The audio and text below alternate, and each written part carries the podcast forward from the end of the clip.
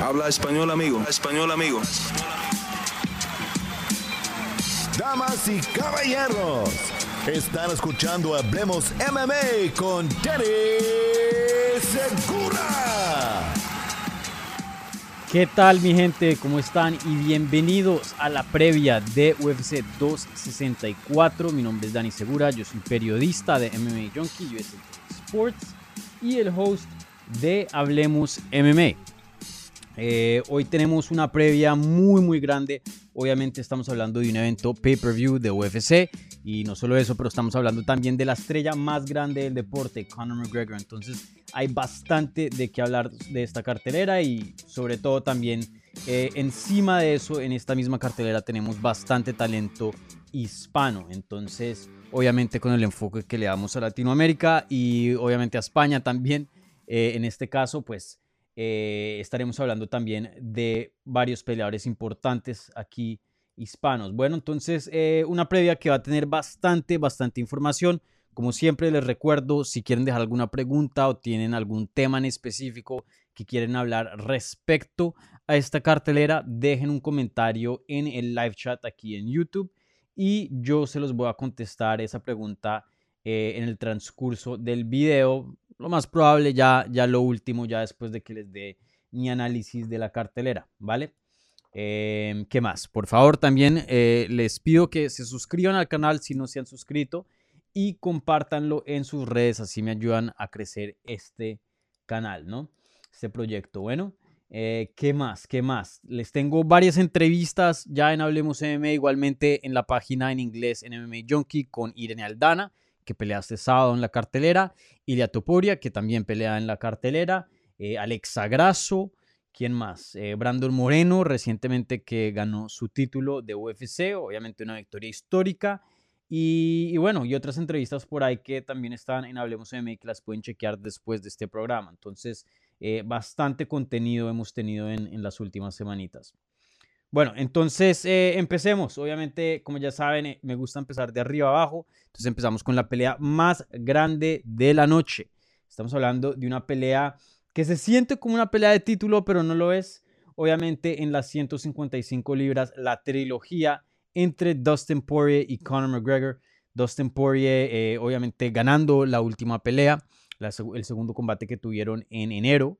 Y bueno, seis meses después tenemos ahora esta trilogía que es muy interesante, muy, muy interesante. Creo que va a definir esto, creo que ya sabemos dónde está Dustin Poirier hoy día en su carrera y creo que si llega a perder no, no llega a cambiar mucho su posición eh, en el deporte, ¿no? De pronto un poquitín, también dependiendo de cómo lo, cómo pierda, si es que llegara a perder, pero lo más importante aquí es que yo pienso que la carrera de Conor McGregor aquí, lo más grande, lo más importante es la carrera de Conor McGregor que está en juego. Me parece que em, el Conor se las está jugando todas. Toditas, toditas, toditas. Eh, puede llegar a ser plata si llega a perder acá, o sea, en el futuro, sí. Puede llegar a volver a pelear, sí. Puede llegar a volver a ganar, sí. Pero creo que esta pelea va a definir si él es un peleador top 5 o no.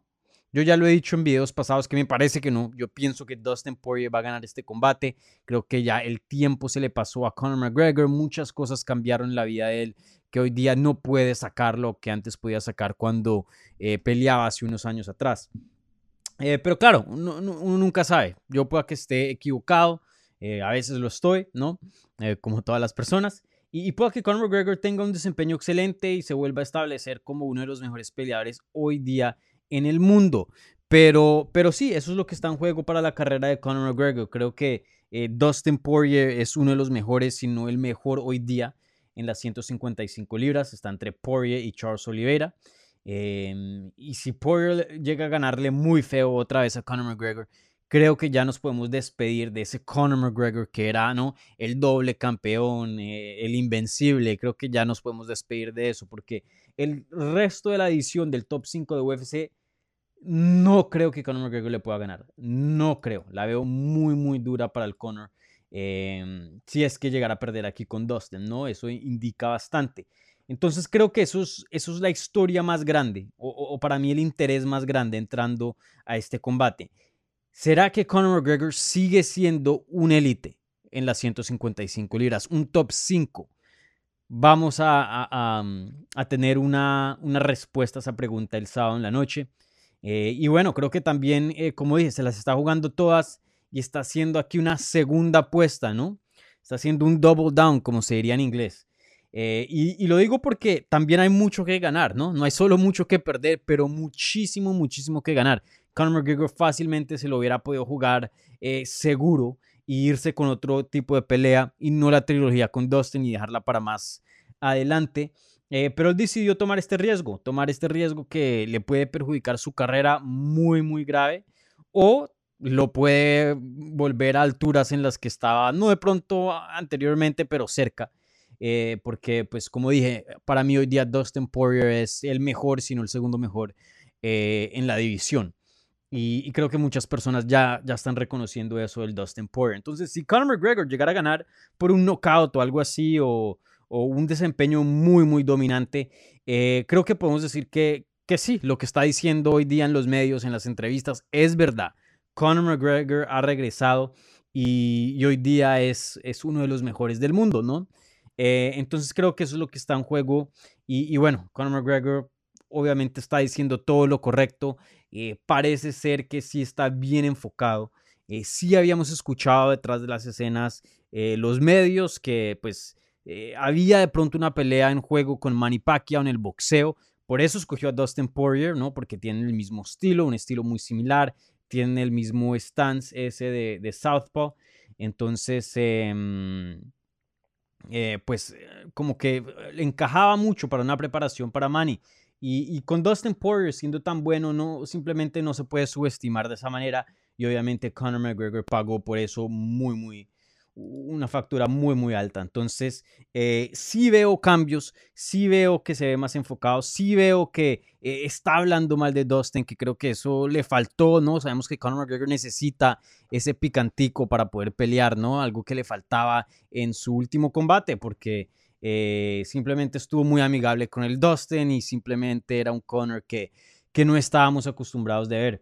Entonces, pienso que todo o sea, hay cosas muy favorables para Conor entrando a este combate, pero aún así me tengo que ir por lo que veo, por la técnica que veo, y creo que Dustin Poirier simplemente tiene más herramientas, es el mejor peleador, tiene un aguante increíble hoy día en las 155 libras, algo que no tenía en las 145 libras cuando peleó contra Conor McGregor, y, encima de eso eh, tiene un cardio excelente.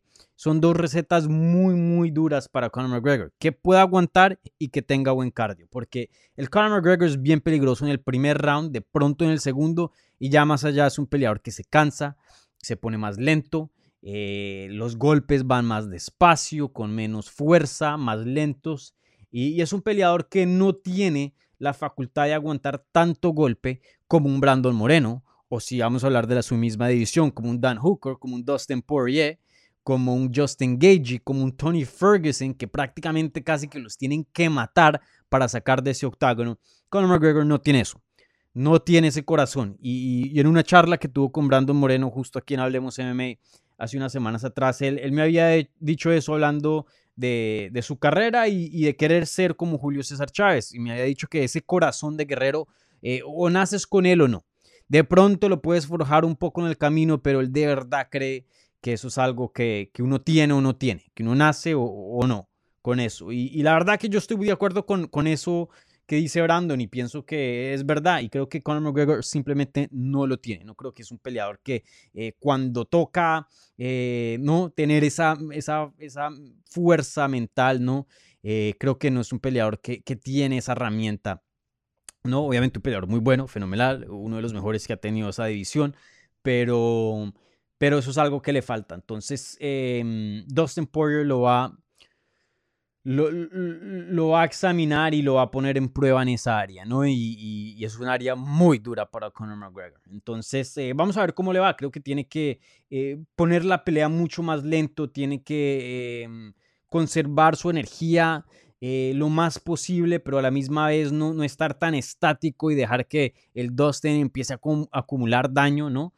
Tiene que descifrar alguna manera de, mantener a Dustin a una distancia y, precavido, precavido, así sea con el poder, así sea con una amenaza de takedown, con patadas, lo que sea, pero tiene que mantener al Dustin Poirier bien precavido en este combate. Entonces vamos a ver qué pasa ahí. Pero como les dije, yo me voy a ir con Dustin Poirier. Me parece que tiene más herramientas, es el mejor peleador, tiene el mejor cardio y, un aguante eh, lo suficiente para soportar lo que trae Conor McGregor en cuanto a poder. Bueno, eh, y bueno, hablemos de Dustin Poirier, obviamente hablando de Conor McGregor siendo la estrella más grande del deporte aquí, pero eh, tenemos que decir que si Dustin Poirier llega a ganar este combate, y esto es algo que ya el presidente de UFC, Dana White, lo ha dicho, lo ha dicho, de, hecho lo dijo con un colega mío, John Morgan, en MMA Junkie, y dijo, si Dustin Poirier llega a ganar este combate, le viene una pelea de título. Y bueno, eso significa que va a pelear contra Charles Oliveira, y ya, ya han confirmado, Charles Oliveira va a estar eh, ese día el sábado e-, en, el público viendo ese combate. Igual con Conor, creo que si Conor gana, vamos a ver una pelea con Charles Oliveira. Entonces, eso es lo que se está jugando Dustin Poirier, una pelea de título y, mucho dinero. Eso es lo que se está jugando, dinero y una pelea de título. Pero más allá, creo que su carrera, eh, ya sabemos quién es, eh, ya ha comprobado que es uno de los mejores y creo que eso no sigue en duda. Si llega a perder, creo que todavía lo seguimos viendo eh, en ojos de que es uno de los mejores peleadores hoy día en las 155 libras. Eh, obviamente algo le que tiene que quitar una derrota, no voy a decir que sigue siendo el mejor. Eh, creo que en ese caso la conversación iría para Charles Oliveira, pero aún así creo que no pierde mucho como comparado a Conor McGregor. Entonces vamos a ver qué le sigue ahí al Dustin Poirier, pero si llega a ganar sin duda una pelea de título, seguro a finales de este año va a estar peleando contra Charles Oliveira si llega a conseguir una victoria sobre Conor McGregor y obviamente sale ese combate saludable, ¿no? Bueno, entonces ahora pasemos al evento coestelar, una pelea que me encanta, una pelea muy muy buena en las 170 libras, Gilbert, Burns peleando contra Steven Wonderboy Thompson. Eh, me encanta esta pelea, me encantan los estilos, me encanta que son dos contendientes top, una pelea con bastante Em, en la línea, con bastante significancia para, para la categoría, ¿no? Significa mucho, mucho este combate. Eh, Gilbert Burns viene de una derrota contra Camaro Usman, el campeón actual en las 170 libras. Steven Thompson viene de una muy buena racha, donde se ha visto muy, muy bien. Y la racha no es tan larga, apenas son dos victorias desde que sufrió ese knockout tan feo contra Anthony Pettis en el 2019, marzo del 2019. Y son dos victorias que son contra oponentes buenos, son decisiones, no son knockouts, y no son oponentes top 5, pero ahí afuera el top 10 o, top 10. Eh, Vicente Luque, obviamente estoy hablando en ese entonces, Vicente Luque desde ese entonces pues ha, subido bastante, pero en ese entonces era un top 10. Y Jeff New, que es un peleador muy bueno, pero, pero no es uno de los mejores. Entonces, eh, de pronto si uno ve el récord como tal, es un poco engañoso, pero toca ver, toca ver los ajustes que ha hecho, toca ver el desempeño y cómo se ve hoy día comparado a sus combates anteriores. Y la verdad que sí estamos viendo un Steven Wonderboy Thompson muy diferente y mucho mejor, me parece a mí. Con 38 años de edad, vemos un Steven Wonderboy Thompson mucho más agresivo que en sus últimos combates. Eh, marcha adelante mucho más, tiene más volumen y está ocasionando simplemente mucho más daño. Algo que pues en sus últimos combates después de esta racha, antes de esta racha, perdón, no veíamos. Entonces, em, creo que Steven Wonderboy Thompson fácilmente puede llegar a retar por un título y hasta de pronto ganarlo, quién sabe. Eh, pero creo que es un peleador de los mejorcitos hoy día en las 170 libras y un peleador que muchas personas están ignorando. Porque si se dan cuenta, todo el mundo habla de Colby, Kamaru, eh, Burns, si llega a volver a ganar pelea por el título, eh, pues más Vial ya perdió, ¿no? Pero se hablaba mucho de él. Eh, incluso el Leon Edwards, ¿no? Pero una persona que las, la gente no está hablando, el público no está hablando, es Wonderboy Thompson. Sí le puede llegar a una pelea muy dura a Kamaru por el estilo y por lo que hemos visto recientemente y hasta ganarle. obviamente, si llegaran a pelear, creo que Kamaru sería el favorito, justamente pero creo que mucha gente está subestimando al Thompson. Y, vamos a ver cómo le va, porque como le dije, eh, esos últimos dos combates que tuvo contra Vicente Luque y Jeff Neal, excelentes oponentes, pero no son así top 5, ¿no? El Burns sí es top 5. Entonces ahora vamos a ver cómo esta nueva versión de Steven, Steven Wonderboy Thompson se ve con alguien del top 5, alguien como Gilbert Burns, que es muy dotado, muy versátil y muy peligroso en el suelo y de pie, porque es una cinta negra muy, muy buena en el, Jiu-Jitsu. Igualmente eh, de pie tiene bastante poder, ¿no? Entonces, eh, me parece un combate excelente. Creo que eh, hay mucho que ganar para Wonderboy Thompson aquí.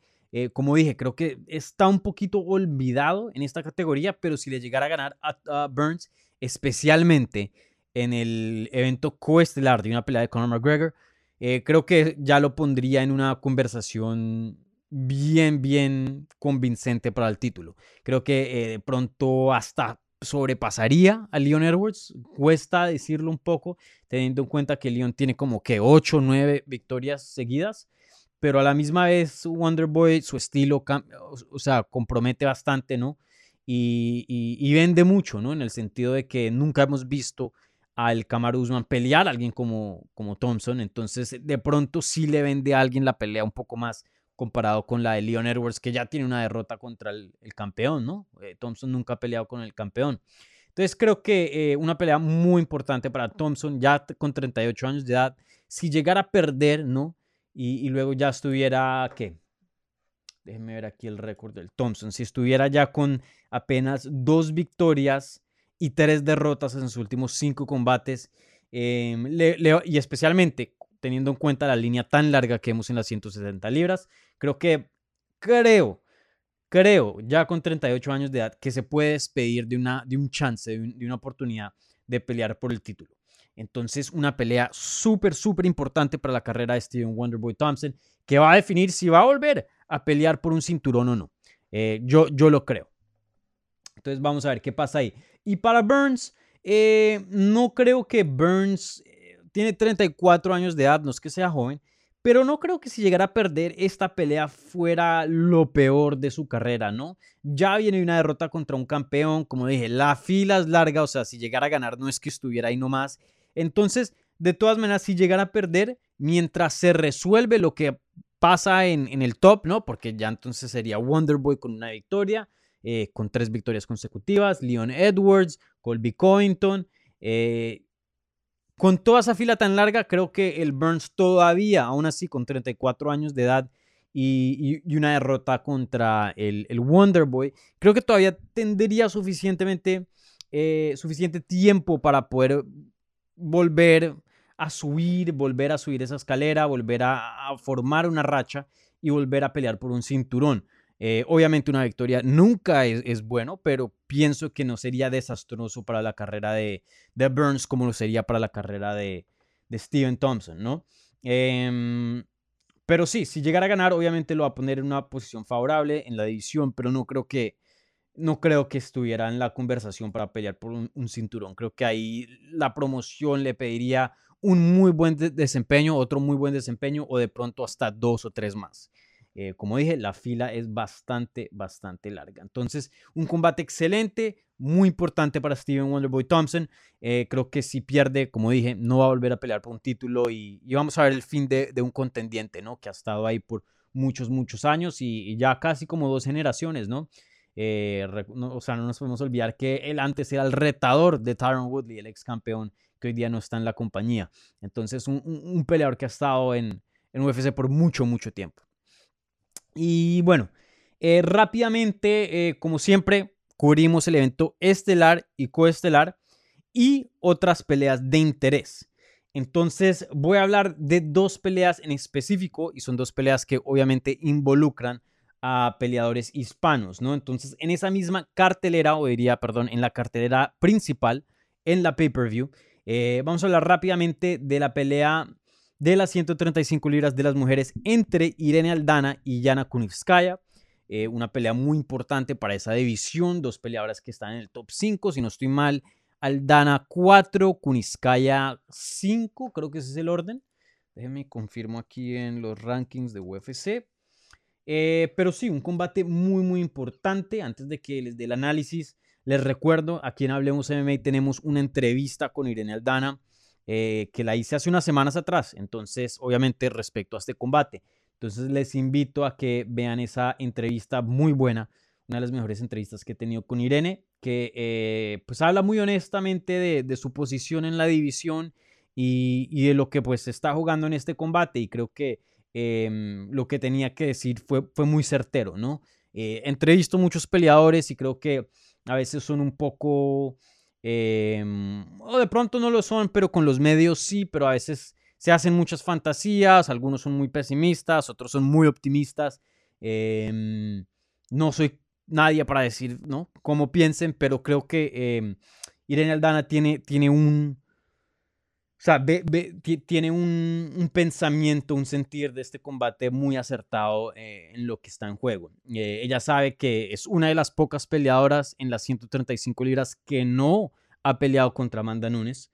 Eh, y eso es favorable. Hoy día vemos a Juliana Peña que no tiene el mejor récord, pero porque no ha tenido una derrota con Amanda Nunes, está peleando con la campeona y es la siguiente retadora. Y peleadoras que hoy día les está yendo muy, muy bien, como Jermaine Duranamin y Holly Holm, que de hecho están arriba de los rankings de Juliana Peña, que Juliana Peña no les pueden dar peleas. ¿Por qué? Porque ya perdieron contra Amanda Nunes y perdieron muy feo. Entonces, em, eso es algo muy importante. Entonces, Irene, una de las pocas en el top que no ha peleado con Nunes y, que bueno, si llega a montar una racha fácilmente se puede volver una eh, contrincante para Amanda Nunes en el futuro. Entonces creo que eso, eso anotó muy bien eh, Irene en la entrevista. Entonces los invito a que por favor vean, vean esa entrevista. Bueno, em, y sí, para confirmarles, Irene número 4 y Ana Kuniskaya hoy día en el número 5.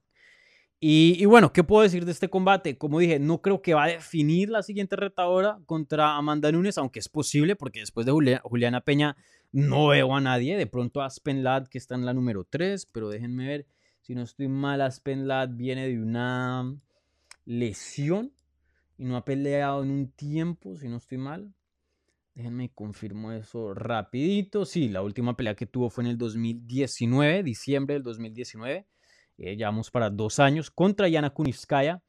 Y eh, tiene una pelea contra Macy Chazon, de hecho, en, el, 24 de julio. Entonces, eh, bueno, vamos a ver qué pasa ahí con Lad. Pero de pronto puede ser Lad si llega a ganar contra Macy Chazon o la ganadora de este combate puede pelear por un título. Quién sabe, vamos a ver ahí. Em, probablemente creo que la ganadora entre Kunitskaya y Aldana le faltaría una victoria más, una victoria más. Eh, pero claro, eso nunca se sabe porque a veces cambian las cositas, ¿no? Pero sí, una pelea muy importante. Em, hablando con Irene, obviamente nos había comentado de, de, las, los obstáculos que tuvo llegando a esa pelea contra Holly Holm que le afectaron su desempeño. Ella misma lo dice, pues de pronto no hubiera sido lo suficiente para, para ganar ese combate si, si no hubieran estado presente, pero de pronto sí, ¿no? Tuvo una fractura en el pie, eh, obviamente para su movimiento, porque es una peleadora que usa mucho el boxeo, eso puede perjudicar bastante y, tuvo COVID que no, no, se pudo recuperar muy bien y, hoy día para los atletas eh, yo se los puedo confirmar, he hablado con muchos atletas que han tenido COVID y, les cuesta, les cuesta regresar, no es fácil para nada. Entonces eh, espero y creo que hoy vamos a ver una, o el sábado vamos a ver una Irene 100% y, vamos a ver qué tanto ha mejorado, porque tenemos que tener en cuenta que eh, Irene es este, una peleadora que, mm, que no lleva mucho tiempo en, este juego. Pues ya lo lleva, pero no comparado como otras contendientes en esa división. Es una peleadora que empezó a pelear, em, o sea, la primera vez que intentó las artes marciales mixtas, al año ya estaba peleando y a los cuatro años de hacer su debut profesional ya estaba en UFC, ¿no? Entonces, eh, eh, desde que entró a una clase por primera vez, a los cinco años ya estaba en UFC. Entonces, siempre ha tenido esa, esa desventaja, por decir, de la experiencia, pero ya han pasado varios años desde ese entonces, ¿no? Ya ya llevan la compañía como que tres, cuatro añitos. Eh, entró en el 2017, entonces cuatro añitos ya lleva. Eh, perdón, a finales del 2016, diciembre del 2016, entonces sí, como cuatro años. Y, mm, ¿y qué? Y, y, pues ya ha tenido esa experiencia, ¿no? Ya, ya ha tenido varias peleas, ya se está acercando a 20 peleas profesionales, eh, que eso es un buen número, tiene 18 hoy día. Y, bueno, creo que eh, todavía no hemos visto el prime de Irene Aldana, ¿no? apenas tiene, bueno, tiene 33 años, eh, pero aún así, como dije, su desempeño, su, su, trayectoria en las artes marciales mixtas ha sido un poquito, em, o sea, todavía es joven en cuanto a eso.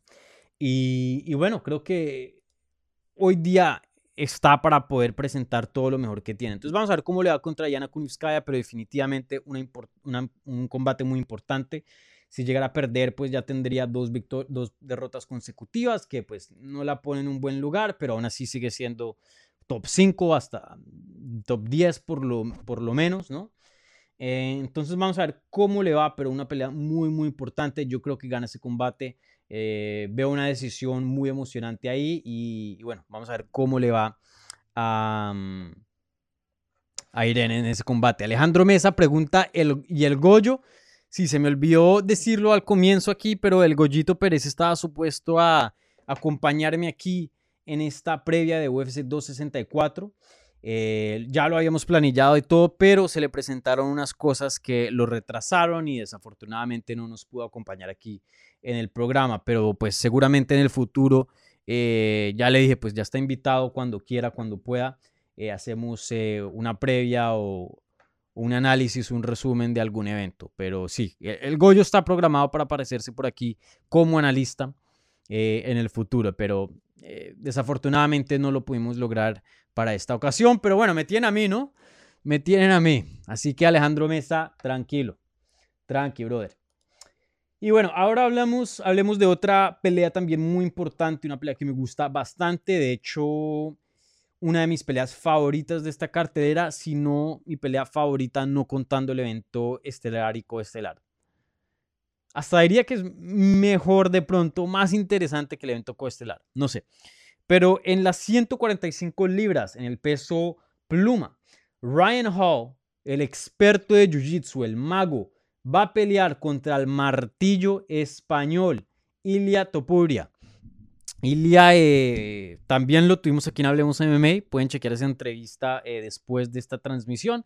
Pero Ilia, uno de los mejores prospectos hoy día hispanos.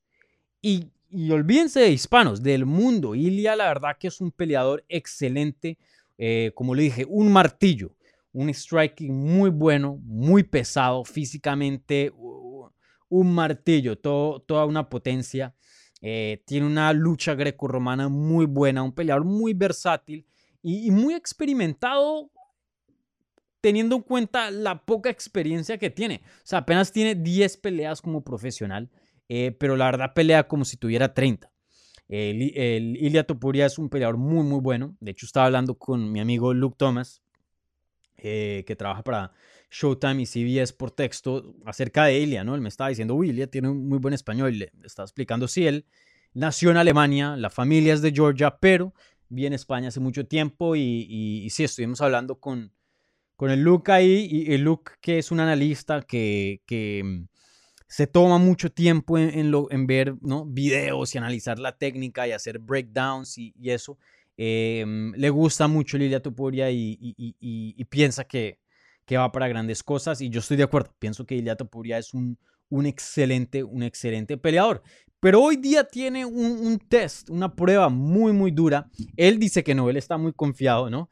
Em, y, obviamente em, no, no, quiero, no quiero quitarle nada, ¿no? no quiero decir que está equivocado, ¿no?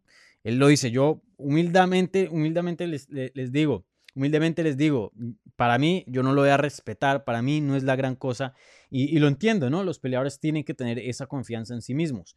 Eh, pero el Ryan Hall no es cualquier bobito por ahí, el Ryan Hall es un excelente peleador, tiene un estilo bastante raro, creo que eso es lo que más lo ayuda en su carrera, eh, porque no es que sea tan bueno, en el sentido de que no es que tenga tantas herramientas. No tiene un striking muy bueno. No tiene una lucha muy buena. No es un peleador que, que, vas a estar asustado o amenazado de que te va a poder noquear o, toquear, o, tocar y, dejar ¿no? mal. Eh, nada de eso. El, el, striking de Ryan Hall no es bueno y no tiene poder. Y la lucha de él tampoco es buena. Pero lo que sí tiene es un jiu-jitsu excelente y unos heel hooks y un sistema de, de leg locks muy, muy bueno. Hace lo que es el eliminary roll, que es como un, bote, una vuelta, donde puede em, eh, coger alguna pierna y, y, y, hacer una sumisión, un heel hook bien, bien rápido. En segundos puede someter a alguien. Y eso siempre ha sido la amenaza y eso es lo que saca del juego a peleadores muy experimentados como el Gray Maynard. No sé si se acuerdan que el Gray Maynard tenía temor de acercársele. Y lo que vimos fue un combate que el Gray Manor le tuvo la distancia, pero lo correteó por, ¿qué? 15 minutos que fue esa pelea. Y el Ryan Hall lo único que hizo fue mandar patadas y tocarlo y tocarlo. Lo, nunca lo iba a noquear, pero estaba asumiendo puntos y puntos y puntos y puntos. Y terminó ganando una decisión. Entonces, eso es lo que puede pasar. Eh, o te somete o te gana una decisión muy aburrida. Eso es una de las dos que puede pasar con Ryan Hall. Ahora, Ilya tiene un, una, una, amenaza aquí, un, un, desafío muy interesante. Vamos a ver cómo él eh, hace su estrategia para este combate. Pienso que... Eh, no sé si, si, si, entrar en el Jiu-Jitsu sería la mejor opción, pero pienso que si de pronto sí en lucha contra la jaula y no deja que alcance alguna de esas piernas, pienso que Ilya puede ocasionar mucho daño y en el striking obviamente Ilya tiene em, una ventaja muy muy grande. Ahora, Ilya me dijo a mí que entrena con 30 cintas negras desde hace muchos años y que el jiu-jitsu es muy muy bueno y no, no tiene miedo en esa área. Eh, no he visto mucho el jiu-jitsu de Ilya, entonces de, de, hecho me interesaría verlo en el suelo con Ryan Hall, que es uno de los mejores. Eh, hasta de pronto Ilya puede sorprender y, mostrar ese jiu-jitsu de que habla ahí. Eh, pero sí, un combate muy duro. Eh, les voy a ser sinceros, pienso que puede ir a cualquier lado. Si me dicen que Ryan Hall ganó por heel hook, no me sorprendería. Si me dicen que Ilya Topuria gana por decisión o knockout, tampoco me sorprendería. Tenemos que tener en cuenta que Ryan Hall no es jovencito, tiene 36 años de edad y no ha peleado desde julio del 2019, o sea, dos años. Y, siempre a los peleadores les cuesta regresar y, pelear. Algo que Ilya había dicho y que me, me, me, llamó la atención y algo que no había pensado, y a veces se necesitan entrevistas con peleadores eh, para alguien como yo, como un periodista que está trabajando en los medios, para, para refrescarle la, memoria un poquito. Y lo que él me había dicho es que todo el mundo ve a, al Ryan Hall como si fuera esta bestia, pero la verdad, miren su récord. Tiene cuatro peleas en UFC. Tres de esas son decisiones. Y la única sumisión que tuvo fue contra BJ Penn, que ya es un hombre cerca de 40 años y no era el mismo BJ Penn de antes. Era un BJ Penn que ni siquiera pudo con Dennis Siever. Un BJ Penn que cuántas derrotas tiene consecutivas hoy día. Una, dos, tres, cuatro, cinco, seis, siete. Siete y un empate. O sea, la última victoria que BJ Penn tuvo fue en el 2010, imagínense. Y el, único, el último combate que tuvo fue en el 2019. Entonces, eso sí tiene razón, ¿no? Entonces uno se pone a pensar, pues sí, el Ryan Hall es un experto y, lo hemos pintado los medios y, todo el mundo como un monstruo, pero si uno se pone a pensar, la única persona que ha sometido en UFC fue a BJ Penn. Entonces, eh, no estoy diciendo que Ryan Hall no sea bueno en Jiu-Jitsu, pero ese tipo de comentarios sí lo dejan pensando a uno, ¿no? De pronto no es tan bueno como lo, hemos pintado. Eh, me acuerdo muy bien en, la época de Ronda Rousey, cuando todo el mundo decía, no, que el boxeo de, Ronda Rousey excelente, que hasta le ganaría a Floyd Mayweather, eh, que, que, tiene un boxeo excelente, excelente, y, y como que todo el mundo se creyó eso. Y después fue noqueada por Holly Holm y después por Amanda Nunes y nos vimos a dar cuenta que el boxeo era terrible, ¿no? Que, prácticamente no existía. Eh, obviamente esto no es el caso, creo que Ryan Hall lo ha comprobado no solo en las artes marciales mixtas, pero también en competencias de Jiu-Jitsu, que el Jiu-Jitsu de, él sí es muy, muy bueno, pero, pero de pronto no tan bueno como la gente piensa, no sé, vamos a ver. Para mí un combate muy reñido, cualquier persona puede ganar. Le voy a ir a Ilia eh, pienso que Ilya, como dije, uno de los mejores prospectos hoy día eh, hispanos y en el mundo. Y, pienso que va para grandes cosas. Mínimo va a pelear por un título, de eso estoy seguro. Y hasta puede llegar a ser campeón. La verdad que Ilya está pintando a ser eh, un muy, muy buen prospecto. Y apenas, apenas con 24 años de edad. Entonces me voy a ir con Ilya en ese combate, pero muy reñido, muy reñido. Vamos a ver qué pasa ahí. Y bueno, ahí está mi análisis de UFC 264, ahí está la previa, esta es la parte donde ahora voy a contestar las preguntas que ustedes han dejado en el chat. Entonces les recuerdo, si no han dejado preguntas y, tienen algún, em, alguna pregunta o quieren que toque o hable de algún asunto de esta cartelera, por favor déjenla en el chat y ahora mismo en unos minuticos voy a estar em, contestándole las preguntas, ¿vale? Les recuerdo, si están escuchando esto en podcast, por favor suscríbanse en cualquier plataforma de podcast que estén escuchando el show y también vayan a Apple Podcast y déjenme un review, cinco estrellas por favor, eh, porque me ayuda bastante. Bueno, igualmente eh, para los de podcast, si quieren también el componente de video y también en vivo, eh, vayan em, a youtube.com slash hablemos MMA y suscríbanse al canal que Estamos haciendo cosas muy bacanas, las mejores entrevistas con los mejores peleadores hoy día de habla hispana y el mejor análisis que pueden encontrar en español, ¿vale? Eh, y para los que están escuchando esto YouTube, por favor, denme un me gusta y suscríbanse. También nos pueden seguir en todas las redes sociales, Twitter, Instagram y Facebook en arroba hablemos. ¿Listo? Entonces, contestemos preguntas. Valentina Gómez, ¿estás emocionado por Ryan Hall? Sí, eh, me encanta Ilia, una persona excelente, me encanta el estilo de él. Eh, la verdad que de ver uno de mis peleadores favoritos y, de persona, de, lo poco que lo he conocido y he interactuado con él, eh, en entrevistas me parece un, tipazo. pero eso no significa que, tenga que odiar a Ryan Hall, ¿no? Todo lo opuesto. Ryan Hall también me parece eh, un excelente peleador, me parece que el estilo de él es muy interesante. No me gustaría que todos los peleadores tuvieran el estilo de él, eso sería medio rarongo y, no me pondría, no, me emocionaría mucho, pero sí me gusta que, que, de los, que él sea de los pocos, ¿no? Y, que exista el estilo de él, porque creo que...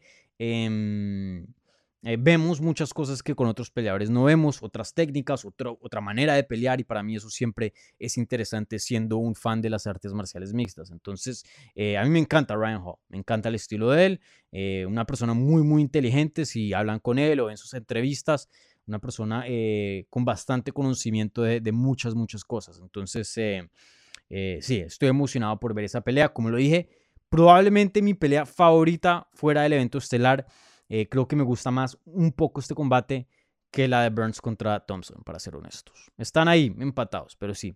Eso habla del calibre de estos dos peleadores, ¿no? Muy buenos. Mm.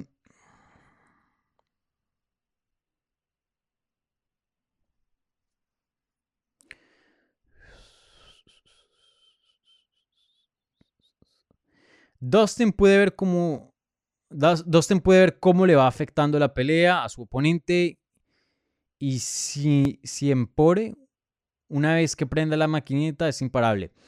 Eh, no entiendo mucho ese comentario, Charlie el Soga, pero creo que más o menos sí. Y, sí, el Dustin ya cuando se pone en su instinto de, matador, su instinto em, de salvaje, por decir, ahí no hay nadie quien lo pare. El, el Dustin es una máquina, una máquina. A ver, si Wonderboy gana contra Burns, ¿él merece otra oportunidad por el título? Mm, buena pregunta, Darby Crash. Em, ya lo habíamos hablado un poco. De merecer, sí. De, merecer me parece que sí.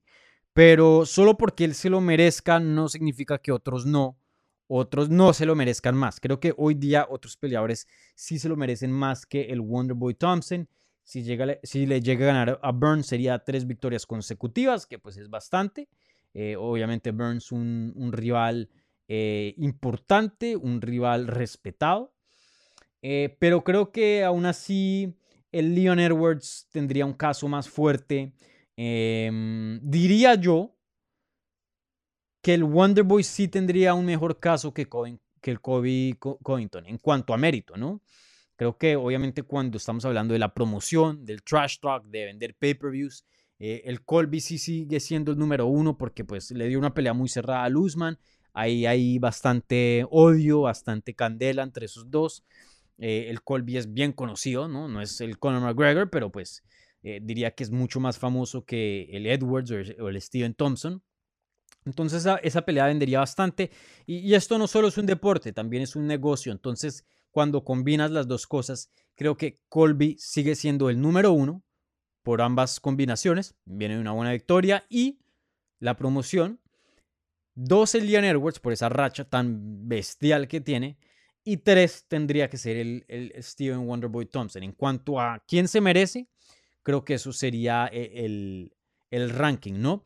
Pero si estamos hablando solo de mérito, Colby sería el último de esos tres. Sería el Leon Edwards, Steven Thompson y Colby Covington. Pero, pero sí, sin duda una pelea muy importante y, bueno, el mismo Dana White lo había dicho y creo que eh, esta pelea reciente que vimos entre Gane y Derek Lewis, que se va a hacer en, agosto, em, habla mucho de las prioridades de, de UFC. UFC necesitaba una pelea de título para esa fecha. ¿Y qué pasó? El Engano no iba a estar listo. Y ahí estuve hablando por texto con el manager de Engano que, que, que, tuvo algo que decir de Dana y se estuvieron ahí peleando por, por Instagram con Dana. Em, y, y, sí, me habían comentado, me había comentado que para septiembre ellos estaban, iban a estar listos y que le habían dicho UFC y UFC había dicho, ok, súper, vale, septiembre. Pero ¿qué pasó? UFC necesitaba una pelea de título para agosto entonces decidieron hacer una pelea eh, por un título interino, así de, la nada, ¡pum! Se hizo y ya. Entonces, en las 170 libras, o sea, no creo que es exactamente igual, creo que el, el Usman se ha ganado un poquito de, de, de, derecho por decir en cuanto a, quiero pelear a esta fecha, quiero pelear contra este, porque por todo lo que ha hecho por la compañía, ¿no? Pero aún así, si necesitan un contrincante para cierta fecha, ¿no? Y, estoy hablando no de Guzmán, pero de otros peleadores. Y el Colby no puede, porque no, simplemente es una fecha que no le funciona para el horario de él. Entonces van a ir a Leon Edwards. Y si Leon Edwards no le funciona, entonces van a ir a Steven Wonderboy Thompson. Y si Edwards tiene COVID o está lesionado, entonces van a ir directamente al, al Wonderboy. Entonces es posible, uno nunca sabe. Depende de lo que pase, de lo que necesite UFC, de lesiones, de COVID, etcétera, etcétera, de restricciones de viaje de, diferentes países, eh, muchos elementos aquí en juego. Es posible de que Wonderboy Thompson gane este combate y su siguiente pelea sea por el título. Probablemente no pase, creo que es improbable, pero de que pueda pasar, puede pasar, porque tiene el mérito, obviamente si le llegara a ganar a Burns, y, pues es ¿no? Y, un buen nombre, ¿no? No estamos hablando de, un peleador que no sea nadie, ¿no? Es conocido, ya ha peleado por el título dos veces. Bueno. Em, buena, buena pregunta, Darby Crush. Aquí Godian pregunta cuándo es la rueda de prensa. La rueda de prensa es a las 8.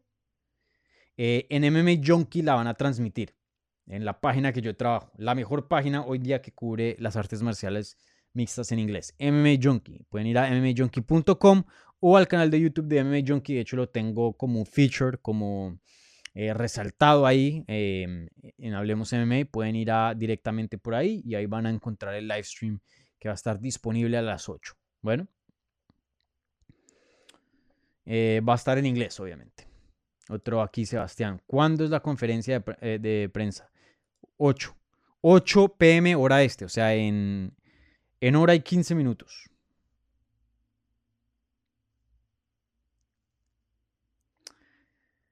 Mm, a ver. Mm, mm, ¿Cuándo Sean O'Malley va a pelear con un peleador legítimo, excepto Chito, obviamente?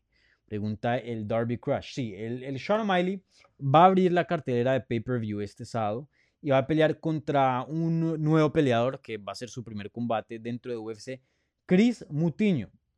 Eh, un peleador no muy conocido, un peleador que creo que no tiene el mejor récord del mundo no estoy mal, creo que tiene como nueve victorias y cuatro derrotas, que no es un buen récord, ¿no? Sí, nueve victorias, cuatro derrotas. Y a ver, rápidamente va Mutiño. Eh, viene dos victorias, perdió contra Johnny Campbell, que Johnny Campbell no tiene muy, buen récord. Ha peleado en Bellator, por eso he escuchado del Campbell. Eh, y otros peleadores ahí que no conozco. Sí, no, eh, por lo que se ve así de reojo, el, Chris Mutiño no es un peleador muy bueno. Y esta es una pelea para que O'Malley destruya a este oponente y tenga un buen knockout y, y, un buen knockout para la prensa, para los videos, etcétera, etcétera. ¿Y cuándo va a pelear Sean O'Malley contra un peleador legítimo? Bueno, peleó contra Chito, un peleador muy bueno, hoy día top 15 y peleó contra Eddie Wineland, que es un peleador em, ex campeón de WEC. Hoy día eh, no creo que es un top 15 en esa edición, pero sigue un peleador, sigue siendo un peleador bueno, un peleador que eh, pega muy duro, que eh, históricamente tiene buen aguante y tiene mucha experiencia. Entonces pienso que esta fue una pelea difícil, ¿no? Especialmente para un peleador que es joven, ¿no? Apenas tiene 26 años de edad, en ese entonces probablemente tenía como 25 y ya peleando con un ex campeón. Y no se les olvide, él peleó contra el Teco Quiñones. Eh, el Teco hace poco ganó en XFC ganándole a, a ¿cómo se llama este man? A um, algo así. El Teco es bueno, el Teco em, tiene un récord de 8 y 3, perdón, 9 y 5 hoy día, en ese entonces 9 y 3, 8 y 3 cuando peleó. Em, y tiene buenas victorias, ¿no? El Teco en algún punto tenía 1, 2, 3, 4, 4 victorias consecutivas en UFC. Para mí no, no me gustó que lo hayan cortado de UFC, pienso que eh, una, una, derrota contra O'Malley y otra victoria contra Luis Molca no es el fin del mundo. O sea, imagínense, las tres derrotas que tuvo en UFC fue Alejandro Pérez, el Diablito, que es buenísimo y fue en la final de TUF. Luego gana cuatro consecutivas. Luego, pierde contra Nathaniel Wood, que es un prospecto excelente. Le gana Carlos Joachín. Yo estuve ahí, si no estoy mal, en ese, en ese evento. Eh, pierde contra O'Malley y Luis Molca, que son dos peleadores muy buenos y lo cortan. No me parece justo, pero, pero bueno, así decidió hacer UFC eso. Entonces sí, ha peleado con peleadores buenos. Los mejores de la edición, top 5, no. Top 10, no. Bueno, el Chito de pronto es top 10, ¿no? Eh, pero no, eh, eh, el O'Malley creo que lo, lo, critican injustamente. Es un peleador prospecto que apenas tiene 26 años y creo que ya hoy día está peleando con peleadores buenos, ¿no? No los mejores, pero tenemos que tener en cuenta que él no está a ese nivel, ¿no? Todavía. Ya en el futuro sí lo vamos a ver en eso. Y, para este combate vi que muchos peleadores querían pelear con O'Malley, pero pues era una pelea de corto aviso. Eh, muchos la querían a 145 libras, pero él ya se estaba listando para 135, entonces no hubiera sido justo para él, ya teniendo y, calculado toda la dieta y ya, estando en un peso muy bajo para poder llegar a 135. Eh, creo que así se dieron las cosas y, y, bueno, de corto aviso, pues es muy difícil conseguir un oponente bueno. Y, encima de eso, la pelea que tenía el Sean O'Malley era contra Luis Molca, que es un excelente peleador. Entonces sí lo están poniendo contra peleadores buenos. Pienso que O'Malley es, e, es juzgado injustamente en cuanto a eso.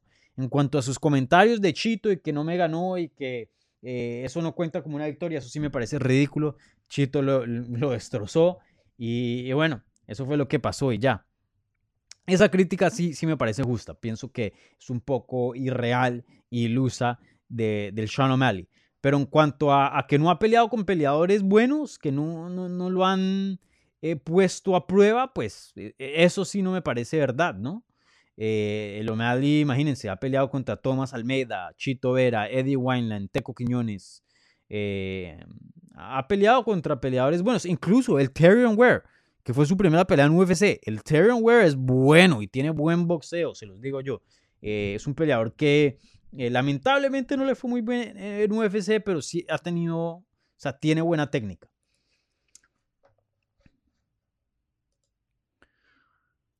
A ver, ¿qué otra preguntita tienen por aquí?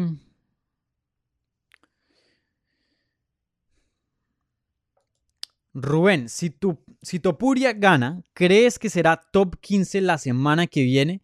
¿Qué rival sería bueno para él en su ascenso a un posible top 10? Eh, buena pregunta y eso es algo que le pregunté a Ilia.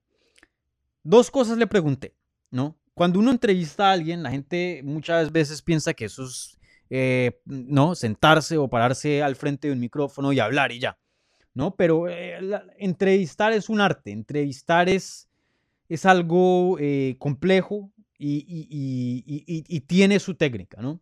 Entonces la primera vez, la, primera pregunta que le hice a Ilia, o, no la primera, pero en este orden le hice, ¿crees que cuando vas a pelear contra Ryan Hall, aunque no tenga un ranking al lado de, de, su, de su nombre, aunque no tenga un número al lado de su nombre, piensas que está peleando, estás peleando contra alguien top, contra uno de los mejores de esa edición? Su respuesta fue sí. Me pareció que anotó bien y pienso que si le preguntas a alguien que sabe, hoy día, si pones a los top 15, a todos a pelear, o sea, si pones a toda la división a pelear y no hay problemas de eh, COVID, no hay problemas de lesión, no hay problemas de, que este no te acepta pelea por los rankings, olvídate eso. Si pones a todos los peleadores en las 145 libras a pelear, ¿quiénes son los mejores 15? ¿Quiénes son los que ganan suficiente para estar en el top 15?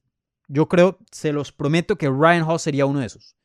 Eh, Ryan Hall, el problema que ha tenido es que uno no le gusta estar muy activo, creo que no le interesa mucho un campeonato, un cinturón, simplemente em, le gusta pelear, hacerse platica, eh, avanzar su carrera y, cuando le convenga pelear, pelea, si no, no.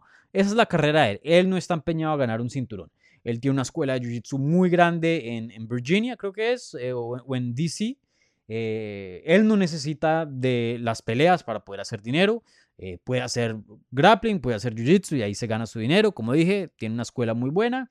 él no necesita de esto. Lo hace porque probablemente le ayuda a todos esos otros aspectos, ¿no? En crecer su nombre, su, marca y, y, bueno, también pues le deben pagar decentemente en UFC. Em, pero teniendo en cuenta que no ha tenido mucho, mucha actividad, ha sufrido de algunas lesiones y la pandemia no ha peleado, pero hoy día yo sí creo que es un top 15. Entonces, Ilya sí está peleando con alguien de los mejores. Entonces, pueda que no tenga un número, pero creo que UFC sí tiene en cuenta eso. El que le gane a Ryan Hall, eso es grande, eso es importante. Y, bueno, encima de eso, Ilya viene invicto, que eso ayuda bastante. Eh, tiene 24 años de edad y dos victorias consecutivas dentro de UFC. Eh, y de hecho un knockout muy bueno en su última pelea contra Damien Jackson. Entonces, pienso que si le llegara a ganar a Ryan Hall, de pronto sí entra en los rankings. Vamos a ver los rankings hoy día. Alex Cázares está en el número 15. Alex Cázares, alguien que yo he entrevistado mucho en el pasado, Acá muy bien, muy todo bien. El Alex eh, viene de una buena racha, si no estoy mal. Sí, cuatro victorias consecutivas. Y ahí le tendría tres si le gana a eh, de pronto, saben que sí, de pronto pasa a, a. Está ahí, va a estar ahí. O sea, si no es 15, es 16. Obviamente, lamentablemente, 16 no tiene número en los rankings. Pero está ahí, está ahí. Eh, vamos a ver si, si entra a los rankings. No, también depende mucho del desempeño. Creo que si es una decisión y, es algo muy estratégico, obviamente una pelea muy complicada para cualquier peleador, no solo para Ilia, eh, y hace lo que tiene que hacer para ganar. De pronto eh, sí lo acerca bastante, no lo mete en el top 15, pero si llega allá y, y simplemente defiende todas las sumisiones de, del Ryan Hall y lo noquea, yo creo que entre los 15. Yo creo que sí. ¿Y quién me gustaría ver para Ilia después de eso? Alguien rankeado. Eh, de pronto una pelea con el Cázares, el, Alex Cázares, de hecho, sería muy buen combate. Eh, una pelea contra Bryce Mitchell también sería muy buena. esas dos peleas me gustaría. Bryce Mitchell o Alex, Alex Cáceres, una de esas dos y son justo afuera del top 10, entonces me parece algo, algo posible, ¿no? Buena pregunta, eh, Rubén. Em, Rubén aquí me pregunta, ¿qué otro combate que pasa por debajo del radar? Es el Price versus Pereira. ¿Qué opinas de ese combate? Creo que puede ser una locura. Creo no, estoy convencido de que va a ser una locura. Eh, creo que va a ganar pelea de la noche. Probablemente, o sea, pueda que pase cualquier otra locura en esa cartelera, porque hay combates muy, muy buenos, pero yo creo que el candidato número uno para ganar pelea de la noche probablemente es eh, Price contra Pereira. O sea, si yo tuviera que ponerle plata a alguna pelea que, que gane eso, va a ser ese combate. Un combate muy bueno. Nico Price, un peleador que eh, yo tuve el privilegio de ver cuando era muy joven. Eh, antes de que llegara a UFC, cuando se estaba formando aquí en el sur de la Florida, eh, en, promociones regionales. Yo iba y, hacía entrevistas allá y yo entrevistaba al Nico Price antes de que entrara a UFC. Y un peleador muy, muy bueno que desde el primer día ha tenido guerras. Eh, ese es el ADN de Nico Price. Y Michel Pereira de pronto no, no es tan conocido por sus guerras, pero más por sus locuras, ¿no? Por sus botes, em, por sus técnicas no ortodoxas. Em, y bueno, entonces creo que esto pinta para ser un muy buen combate. Me encanta, creo que matchmaking perfecto aquí. Y, vamos a ver qué pasa. Yo creo que el Nico Price probablemente va a ganar este combate.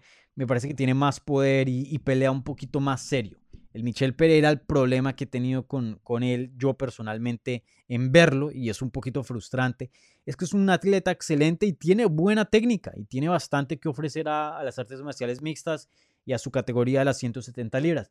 Pero a veces por dar mucho show, em, pierde. A veces por dar mucho show, no pelea tan bien. y me parece que sí es importante ser emocionante, ¿no? Pero, pero hasta cierto punto, ¿no? Ya cuando te está costando desempeños, te está costando victorias, ¿no? Ya, ya pienso que ya es mucho.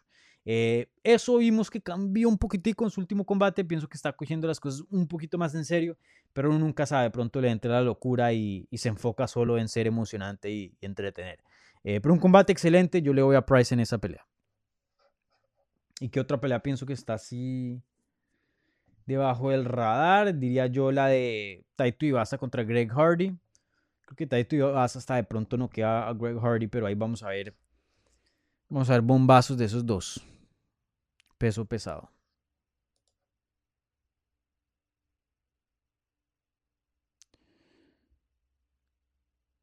Aquí Rubén dice, yo creo que le pasa a Cáceres. Creo que esa es una pelea muy buena. Bueno, eso es todo en cuanto a preguntas. Ahí exacticos casi la hora. Así que muchas gracias a todo el mundo, a todas las personas que puso ahí preguntas en el chat. Muchas gracias a todas las personas que vieron esto en vivo. Eh, por favor, suscríbanse al canal. También em, prendan la campanita em, del canal para poder recibir notificaciones cada vez que yo salgo en vivo. Eh, voy a hacer estas previas y estos em, resúmenes más a menudo. Ya les dije cuando lleguemos a 3.000 suscripciones, ahí voy a hacer lo que es el live chat. Voy a inaugurar ese programa, que simplemente es un programa entre semana eh, que no está conectado específicamente a alguna cartelera, ¿no? Porque aquí yo me siento y, no hablo de nada más. Me pueden hacer preguntas de otras cosas, de noticias, de lo que sea, y no se las voy a contestar. Solo enfocado en UFC 624. Eh, pero ese programa, es el live chat, que sería entre semana, eh, sería dedicado a contestar sus preguntas y hablar como estamos hablando, eh, interactuando como lo estamos haciendo ahora, pero respecto a, puede ser peleas que vienen en el futuro, cosas que pasaron en el pasado, cosas de la industria de, del periodismo, en las artes marciales mixtas, puede ser de noticias, ¿no? Eh, puede ser de, de, muchas cosas, de lo que quieran. Sería un programa 100% dedicado a las preguntas de ustedes que tengan del mundo de las artes marciales mixtas y mucho más. Si quieren hablar fútbol, de lo que sea, también eh, estaría encantado de contestarles esas preguntas, ¿vale? Así que por favor suscríbanse, compártanlo en todas las redes sociales. Yo os hago retweet, share en Instagram para que pues esto pueda seguir creciendo y podamos llegar a esas 3000 suscripciones. No se les olvide, sigan Hablemos en arroba Hablemos MMA en Twitter, Instagram y Facebook. También me pueden seguir a mí en esas mismas plataformas, aunque uso más eh, Twitter e Instagram, en arroba Dani Segura TV y eso es D-A-N-N-Y Segura TV, ¿no? Entonces, eh, bueno, muchísimas gracias, no se les olvide, suscríbanse y nos hablamos el domingo también en vivo, probablemente como a esta hora, diría yo, o 7. Eh, ahí les confirmo más adelante, síganme en Twitter para, para confirmarles las horas, para hacer un resumen de lo que vimos el sábado, ¿no? Entonces, eh, por favor, cuídense, disfruten de las peleas este sábado y nos hablamos el domingo. Chao.